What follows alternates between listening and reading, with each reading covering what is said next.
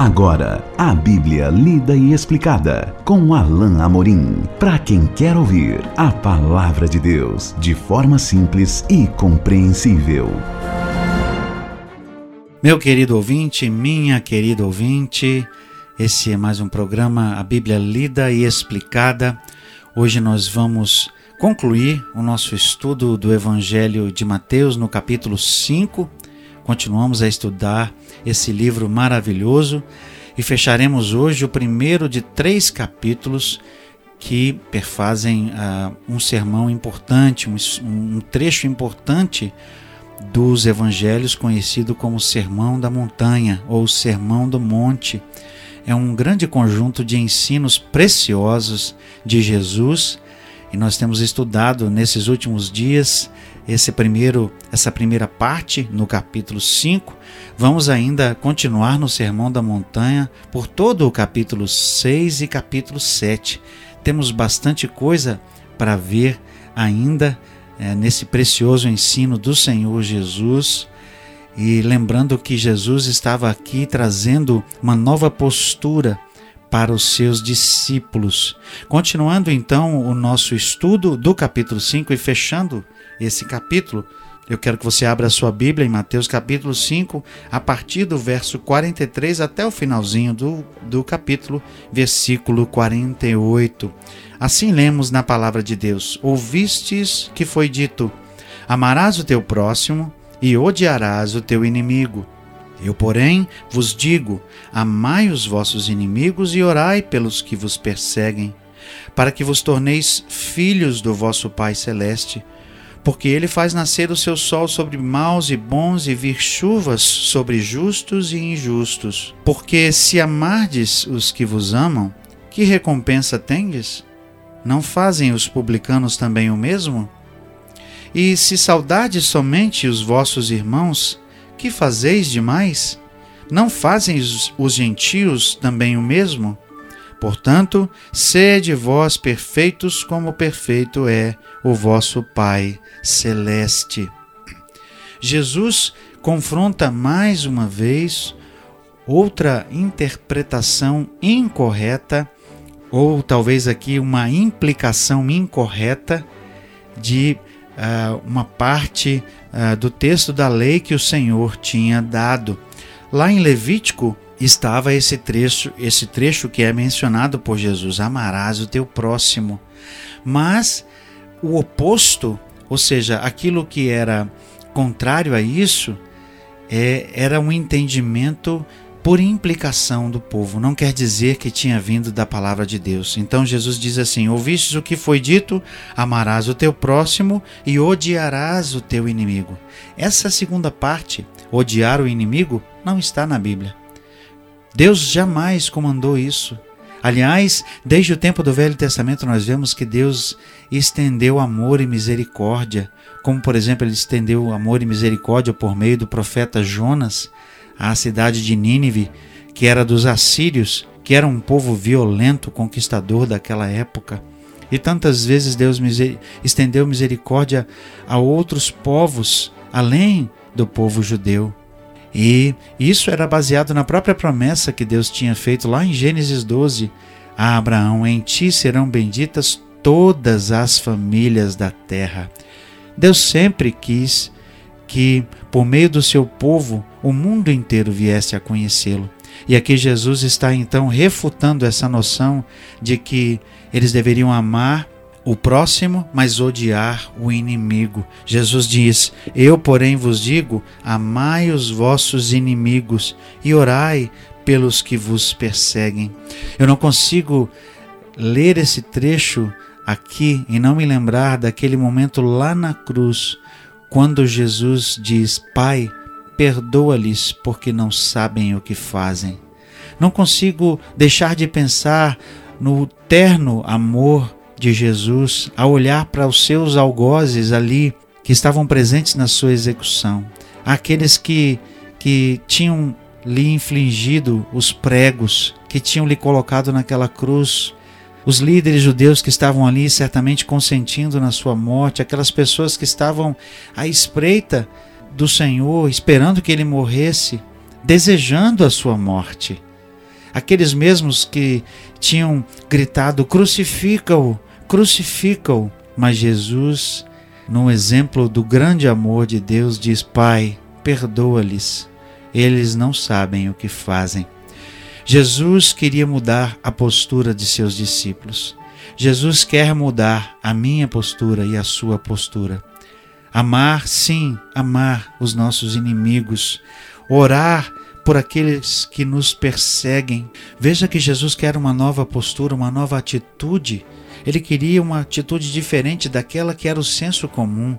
E Jesus deixa isso muito claro, porque ele diz assim no, no verso 46: Se vocês amam os que os amam, que recompensa vocês têm? O que vocês estão fazendo diferente? Mas Jesus diz que ao agir assim, a consequência que vem, o resultado disso é, é algo extraordinário. Veja, eu vou voltar um, um versículo antes, eu não pulei, tá certo? É, eu quero voltar nesse versículo 45. Para que vos torneis filhos do vosso Pai Celeste, porque Ele faz nascer sobre os, o seu sol sobre os maus e bons, e vir chuvas sobre justos e injustos. Essa é a postura de Deus. Deus faz nascer o sol e faz nascer chuva, ou seja, Deus abençoa justos e injustos. Deus estende misericórdia a todas as pessoas. Talvez você possa rapidamente dizer: é, essa pessoa não merece o amor de Deus. Talvez você possa dizer assim: essa pessoa não merece nem o sol que brilha sobre ela, ou que a, que a chuva venha e abençoe seus campos. Essa pessoa é ruim. Mas Deus, como prova da sua misericórdia, como prova do seu amor, abençoa mesmo aquelas pessoas que são injustas. E fazendo assim, nós seremos chamados filhos do nosso Pai Celeste. É isso que Jesus diz. Jesus queria mudar a atitude que era comum naquela época e que talvez seja comum até hoje. Amem só aqueles que amam vocês. Amem somente aqueles que estão próximos e que alimentam amor por vocês. Os seus inimigos odeiem, odeiem. Era essa que era a atitude daquela época e essa muitas vezes é a atitude comum hoje. Mas Deus quer que nós hajamos diferente. Jesus queria que nós tivéssemos uma postura diferente, porque ele questiona: Se amardes o que vos amam, que recompensa tendes?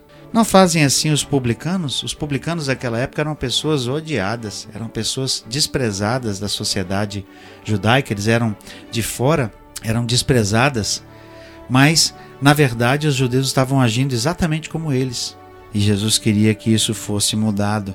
Se saudardes somente os vossos irmãos, que fazeis demais? Não fazem os gentios também o mesmo? Os gentios aqui são aqueles que não tinham o conhecimento de Deus, ou seja, pessoas que não que não serviam a Deus. Até essas pessoas saudavam e, e falavam com todos aqueles que falavam com eles.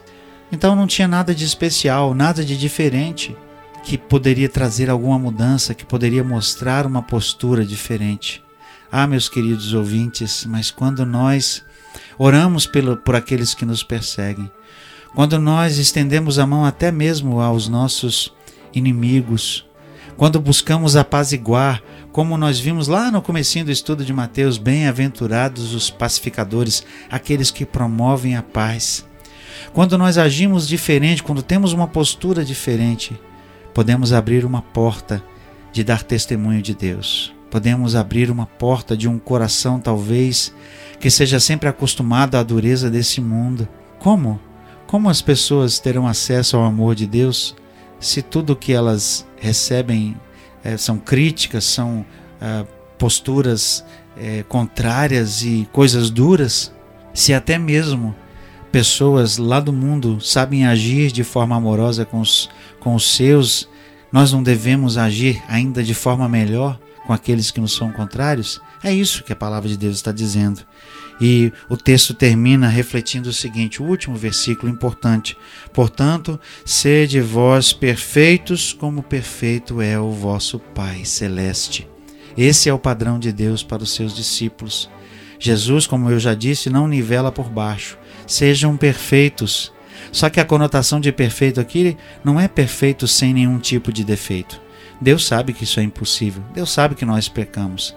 A palavra perfeito aqui traz a conotação de sejam maduros, sejam é, pessoas que fazem mais, sejam pessoas que buscam a santidade de forma verdadeira, não só no exterior, mas espe especialmente no interior.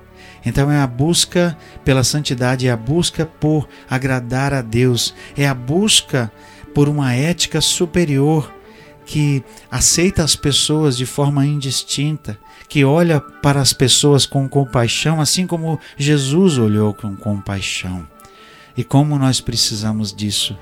Como o mundo precisa ver em nós pessoas que agem de forma diferente, pessoas que não são egoístas, pessoas que não querem apenas eh, se dar bem, pessoas que não querem apenas as coisas desse mundo, mas são pessoas que querem realmente contribuir, que querem realmente demonstrar o amor de Deus por meio de ações concretas, de atitudes que refletem uma vida transformada. Isso é difícil, mas como esse último versículo diz aqui, não é impossível. Esse é o padrão que Deus espera de você e de mim, que Jesus quer dos seus discípulos. Nós chegamos ao fim desse capítulo 5, um capítulo precioso da palavra de Deus, e no próximo encontro nós vamos abrir o estudo ah, no capítulo 6, continuando esse maravilhoso sermão da montanha. E até lá, meu querido ouvinte, que Deus te abençoe. Acesse agora nossa plataforma e baixe os podcasts www.rede316.com.br. A Bíblia lida e explicada com Alain Amorim.